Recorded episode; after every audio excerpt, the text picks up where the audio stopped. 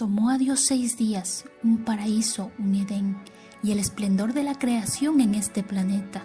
Y después de haber hecho al hombre miró y vio que aún así su obra estaba incompleta. ¿Cómo? Árboles, cielo, mar, las aves y las bestias, incompletas.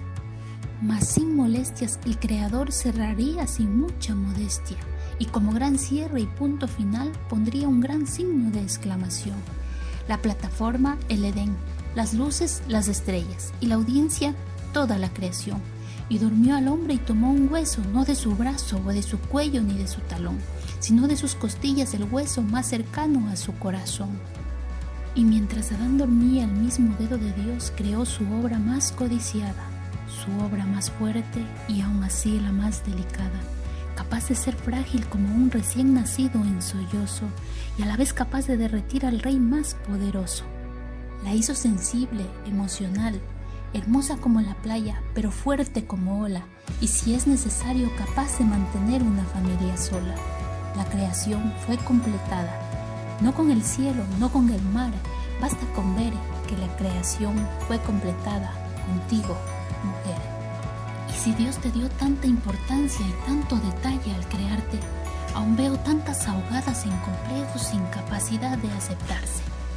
Y veo una niñita abriendo una revista y leyendo el titular, Mujer verdaderamente bella. Y al ver una modelo esbelta dice en su mente, soy todo lo contrario a ella. Y ya que su entorno gira en medios que a ese tipo de imagen le sobran piropos, ella pregunta, ¿Cómo ser como ella? ¿Con qué me visto? ¿Con qué me arropo?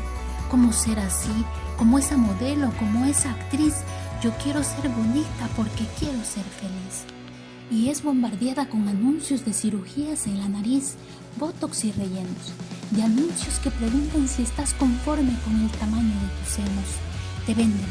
Ten el cuerpo y tendrás el hechizo. Porque como dice la novela, mienten. Sin celos no hay paraíso. La niñita ve y ve que es el patrón a seguir, el cual imitarán que ella misma se tenga que mentir.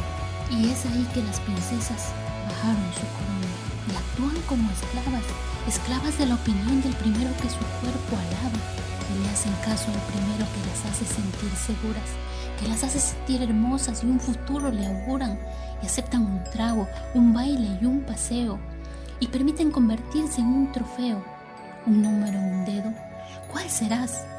¿La cuarta? ¿La quinta? ¿La sexta? Loco con tu cuerpo, pero todo lo demás de ti lo detesta, pero lo aceptas, aunque te contamina, sabiendo que estás matando tu autoestima.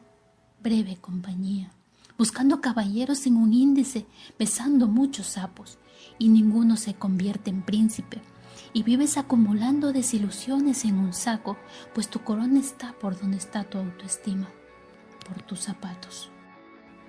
Princesas, con lo de los vestidos dibujando corazones rotos en la arena, preguntándose si llegarán a ser amadas o si esperar vale la pena, diciéndose, quiero un cuerpo perfecto, un rostro perfecto, más nada. Y no es que quiera ser igual que todas, es que quiero ser notada. Porque si no tengo de arriba o de atrás, no haré que ningún hombre en mí se fije. Pero si es así, discúlpame, tú me corriges. El problema no es lo de arriba o de atrás que él exige.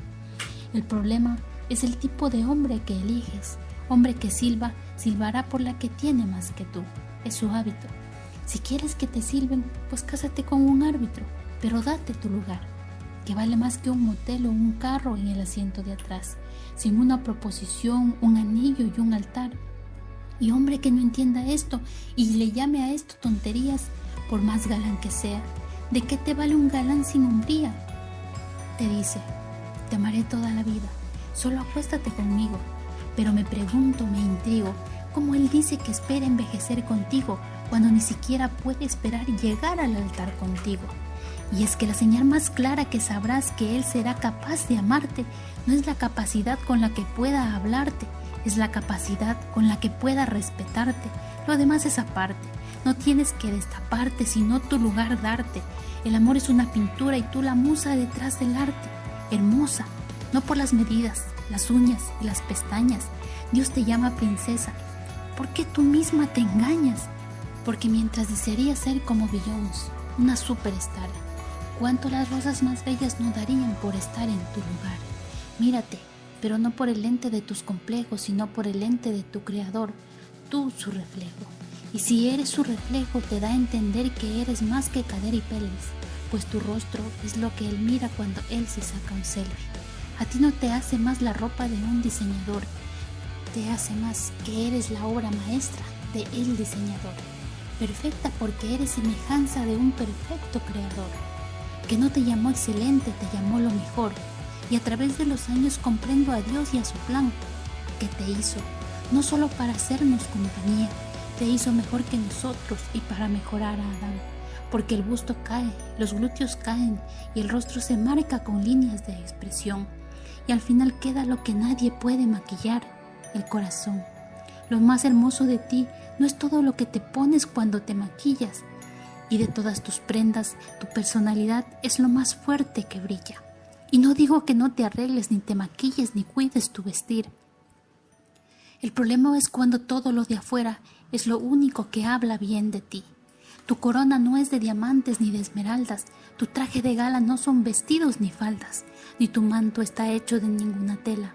Recoge tu corona del piso. Delante de Dios no existen damiselas. Tu corona, la gloria de Dios. Tu vestido, su Espíritu Santo. Y si la nobleza es tu calzado, la humildad debe ser tu manto. Porque la presunción de Dios son ustedes las mujeres. Y en la vida puedes olvidar muchas cosas, pero nunca, nunca olvides lo que en Él eres. Hija de Dios, princesa del reino, semilla de la vida. Y mientras entiendas esto, tu corona nunca estará perdida. Y si Dios te llama su hija, ningún otro halago interesa.